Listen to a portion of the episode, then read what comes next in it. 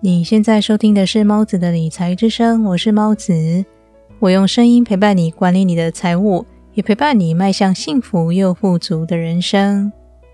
在新冠肺炎疫情持续肆虐之下，各个国家的物价开始飙涨，你知道这是为什么吗？今天的这期节目里，我想用很简单的方式和你分享影响商品价格波动的原因。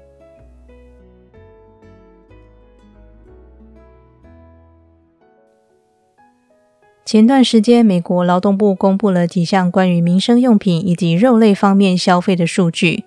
在二零二零年四月份的时候，民众在民生用品的支出上升了百分之二点六，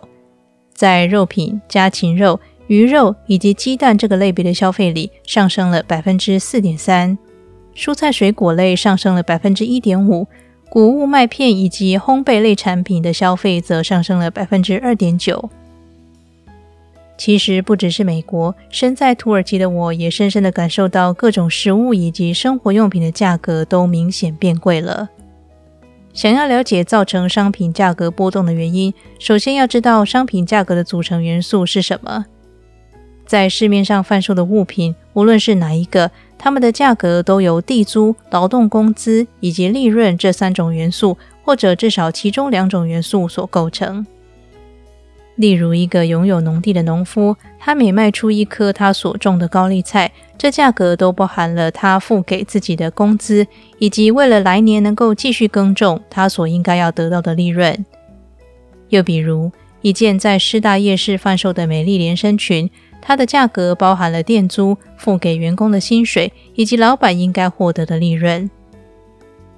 你仔细推敲身边的任何一样物品。它们的价格组成都是直接或间接包含了地租、劳动工资以及利润这三个部分。那么，造成价格波动的原因又是什么呢？在这里，我举个例子就能够让你非常容易理解。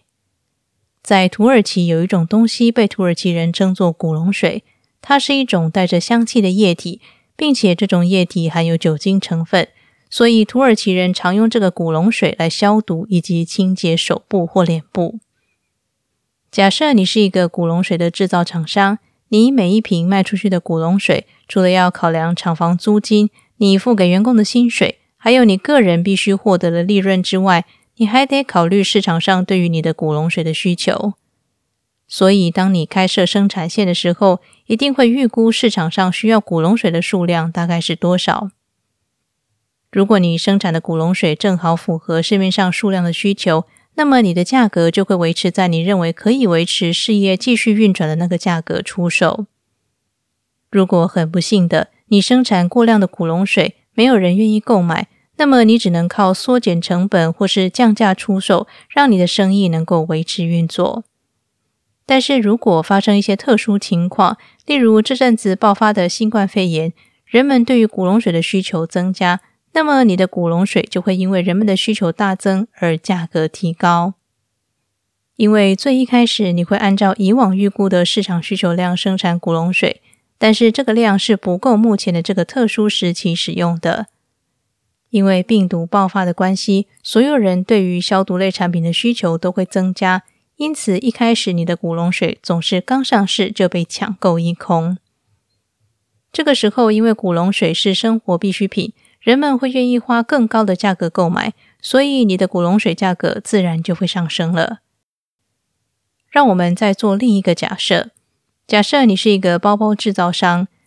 在此时因为疫情关系，大家都不出门了，你的包包因此滞销。那么此时你只能减少产量、辞退员工，并且选择降价出售包包，以让你的事业能够继续经营下去。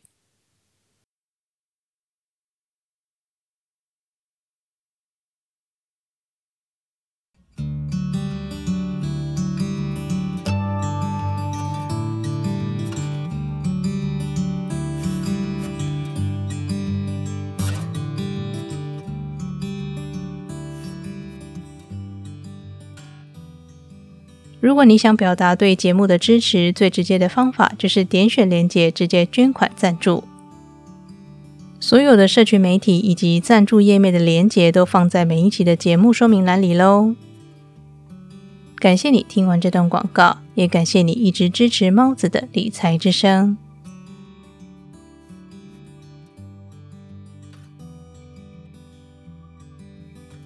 由以上的两个例子可以发现，影响产品价格波动的原因，除了地租、工资以及利润之外，也会受到市场上的需求、买家本身的财力以及你商品的特性影响。所谓商品的特性，也就是你的商品是属于奢侈品或生活必需品而有所区别。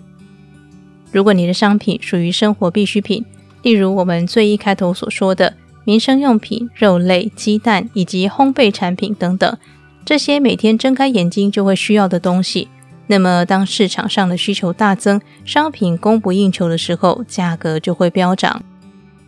这也就是为什么在新冠肺炎疫情持续延烧的现在，民生用品会大涨的原因了。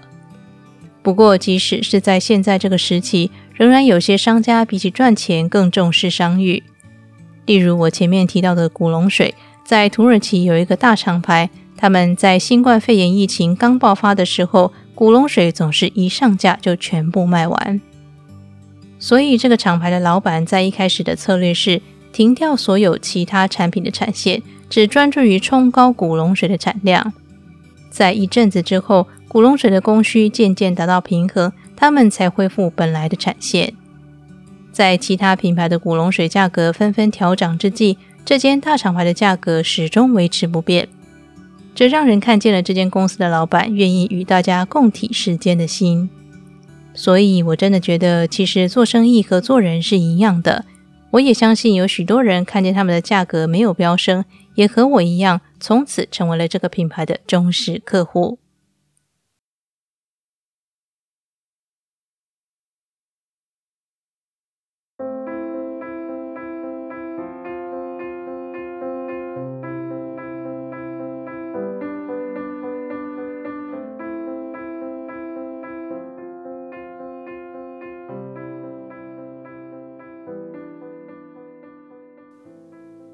今天的理财练习题是，请依照节目里介绍的商品价格组成因素，试着去分析你身边的物品吧。